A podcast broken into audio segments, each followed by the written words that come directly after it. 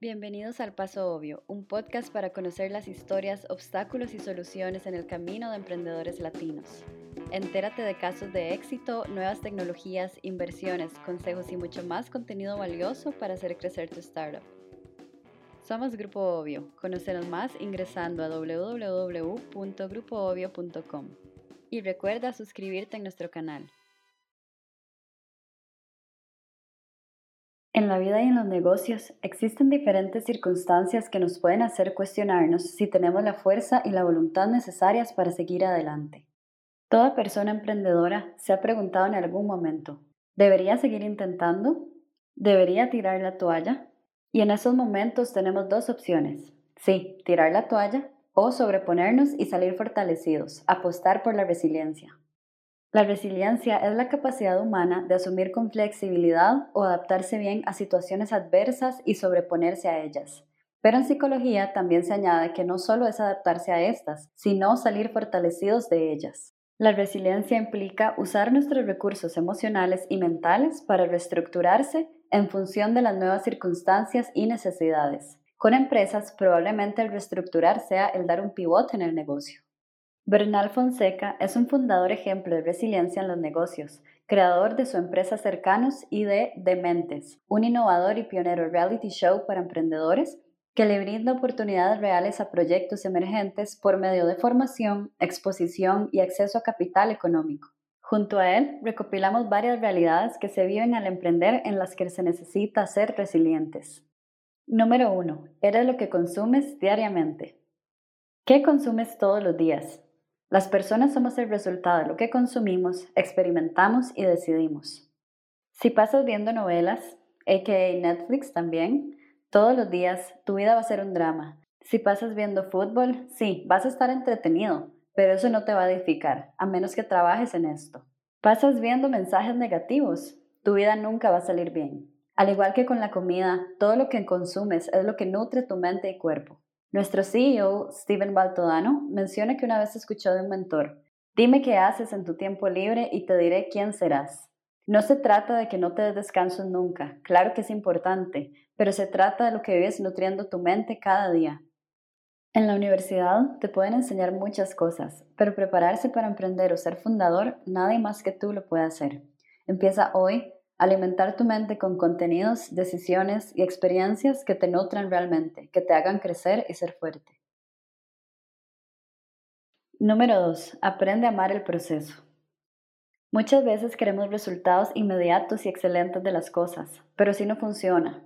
Sea de emprender, de una relación, de un proyecto, hasta de un lugar que rentaste para vacacionar. Ser resiliente es entender que siempre van a haber situaciones de aprendizaje, uno se las puede tomar como me pasó esto, me pasó el otro, siempre tengo piedras en el camino, o tomártelas como un aprendizaje. ¿Qué debo aprender de esta situación? ¿Qué me está enseñando? Ir un paso más adelante es también saber aceptar, adaptarse y crecer por cada situación que vives, cada paso que das. Y emprender requiere aceptar, tener paciencia y amar ese proceso de esforzarte para llegar a lo que realmente quieres alcanzar. Saber que todo toma su tiempo. Número 3. Toca puertas hasta el infinito y más allá. Yo lo que tuve que hacer en todo este recorrido es, como usted lo decía al inicio de la conversación, tocar puertas. Tocar puertas. Y quien no esté preparado o preparada para tocar puertas, mejor que ni se anime a meterse en este asunto. Que, que, no se meta, porque al final es lo que hay que hacer. Nadie va a venir a uno porque tiene la mejor idea del mundo hasta los más reconocidos en el sector a nivel global lo tuvieron que hacer y más bien hoy les tocan las puertas a ellos. Y esa es la lógica que uno tiene que seguir nuevamente valiéndose del proceso. Entonces tocar la puerta seguir estar allí y algo muy muy importante más que tocar la puerta es persistir en la puerta que tocó. Porque si usted toca la puerta y se va nadie se va a acordar de usted para otra vez buscarle. Usted tiene que estar ahí. Esa es la labor de, de si usted quiere ver crecer el asunto Emprender casi que es sinónimo de tocar puertas mil veces, porque el 80% de las puertas que toques te van a rechazar y solo el 20% te van a dar la oportunidad. Se necesita coraje, determinación y persistencia para saber que esto va a ser la base de tu emprendimiento y es un trabajo de nunca acabar. Número 4. ¿Cuándo debo dejar de intentar? ¿Cuándo es suficiente? ¿Cuándo debería dejar de persistir con algo? Si quieres emprender, la respuesta es nunca. Es una pregunta a la que hoy no tengo respuesta, porque sí, soy honesto, porque en realidad nunca me he detenido a pensar si ya llegó un momento en el que ya todo debería parar. Porque para mí, en realidad las cosas son, vuelvo al mismo tema, la persistencia. Usted tiene que ser constante en lo que quiere. Y si usted quiere algo, eso se va a dar de alguna forma. Por un sí, por un no, se va a dar. O sea, algo va a suceder. Entonces, y eso te va a llevar a otra cosa, y eso a otra cosa. Entonces, vuelvo al tema de, filosofar un poco, pero somos seres evolutivos. Entonces, no hay un finito, no hay un resultado final. Simplemente hay una etapa, un paso que di que me llevó a un, o a un, a un cierre de una etapa para ir a otra. ¿Cuándo dejo de intentar? Cuando percibo que llegué al cierre de una etapa, pero sigo intentando ahora de otra forma. ¿Cuán resilientes podemos ser al no? Y eso es una de las cosas que yo creo que más hay que hablar en este sector. Si no estás lista o listo para esto en los negocios, mejor quédate trabajando con un jefe, porque emprender es una forma de vida donde siempre hay que esforzarse, persistir y trabajar. Nunca será suficiente. Número 5. Deja de pensar en pequeño.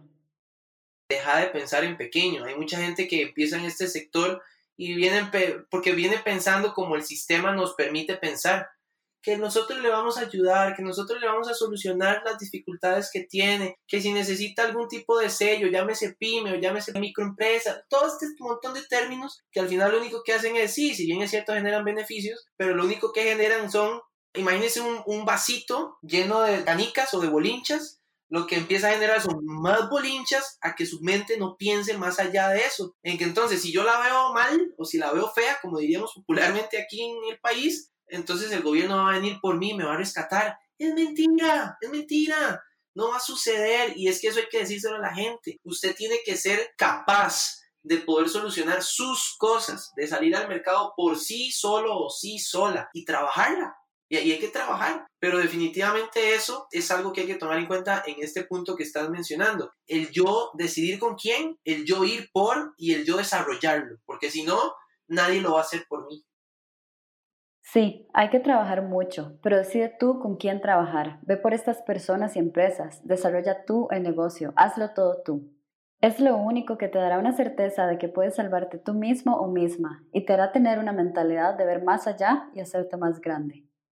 No significa que no busques ayuda, pero es que no dependas del gobierno ni de otros de que te salven. No te quedes pequeño, sí puedes ser muy grande. Así es todo en la vida, las metas, los proyectos, los negocios, todo. Como dice la frase famosa, la gota de agua perfora la roca, no por su fuerza, sino por su constancia.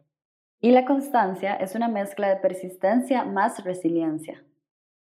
Las personas resilientes no solo son capaces de sobreponerse a las adversidades que les ha tocado vivir, sino que van un paso más allá y utilizan estas situaciones para crecer y desarrollar al máximo su potencial. Thank you.